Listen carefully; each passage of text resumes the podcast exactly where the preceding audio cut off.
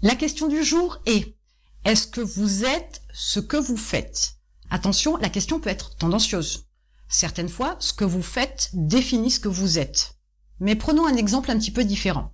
Si vous bégayez, par exemple, ce n'est pas parce que vous bégayez que vous êtes, comme on dit assez familièrement, un bègue.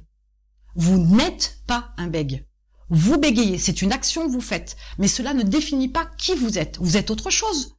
Vous avez peut-être des connaissances, des compétences dans un domaine, vous êtes peut-être plein d'humour, vous êtes peut-être un peu geek sur les bords, pourquoi pas, ou vous êtes peut-être un génie en maths, peu importe. Mais vous n'êtes pas un bègue. Vous êtes une personne qui bégaye. Une personne qui a une caractéristique particulière. Donc vous n'êtes pas forcément ce que vous faites.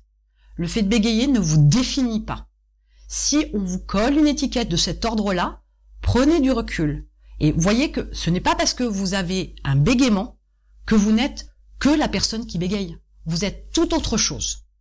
Donc quelles étiquettes votre entourage vous colle de manière générale ou vos collègues de travail, peu importe.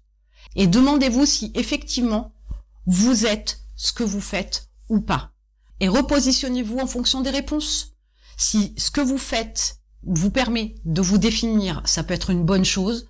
Mais si dans le cas du bégaiement, c'est le cas par exemple, ou dans une autre approche de cet ordre-là, si c'est le cas, alors dans ce cas-là, réfléchissez, regardez-vous et posez-vous la question. Est-ce que véritablement vous n'êtes défini qu'en fonction de ce que vous faites? Je vous laisse réfléchir et me donner des informations dans les commentaires.